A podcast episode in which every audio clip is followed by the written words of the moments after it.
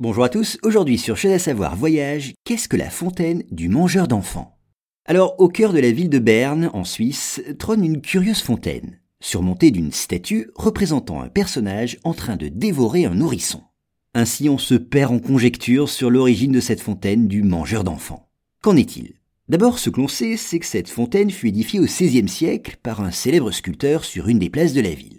Et ce qui attire aussitôt l'attention, c'est qu'elle représente un personnage assis, occupé à manger un petit enfant tout nu. De son autre main, il tient un sac d'où émergent d'autres enfants terrorisés.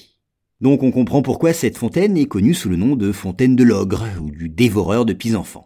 Et on la voit de très loin puisque la statue, revêtue d'un costume d'époque, se signale par ses couleurs très vives, et c'est aussi le cas des ours armés qui entourent la colonne sur laquelle repose l'ogre. Alors avouons-le, on ne sait pas exactement ce que la statue était censée représenter, mais plusieurs hypothèses ont été avancées. D'abord, certains ont voulu voir dans ce personnage, au couvre-chef significatif, un représentant de la communauté juive de Berne. On sait qu'à plusieurs reprises, et notamment au XIIIe siècle, les juifs de Berne ont été accusés de meurtres rituels, commis sur des enfants.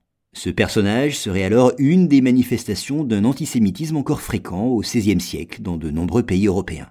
Mais d'autres ont vu dans cette fontaine et sa statue une représentation du dieu grec Chronos, fils du ciel et de la terre. En effet, ce titan dévorait, dès qu'il naissait, chacun de ses enfants.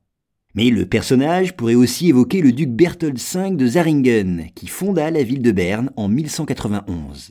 On sait que le nom qu'il donna à la cité rappelle l'ours qu'il venait de tuer, et donc ce serait peut-être la raison pour laquelle le sculpteur a représenté des ours sur sa fontaine.